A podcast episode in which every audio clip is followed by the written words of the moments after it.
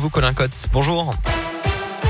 Bonjour Alexis, bonjour à tous. Et à la une ce matin, la possibilité d'utiliser le pass sanitaire au-delà du 15 novembre sera-t-elle privilégiée par le gouvernement? Le projet de loi cas présenté ce matin au Conseil des ministres. Le texte prévoit de la possibilité donc d'y avoir recours jusqu'en juillet 2022. Il durcit également les sanctions en cas de fraude au pass sanitaire. Pour rappel, les tests de confort seront payants à partir de ce vendredi de 25 euros en pharmacie jusqu'à 44 euros en labo.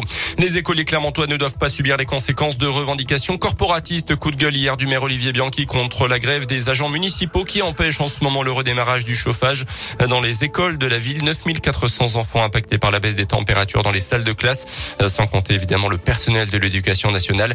Le maire a donc décidé de réquisitionner individuellement du personnel municipal pour remettre en route le système dans les prochains jours.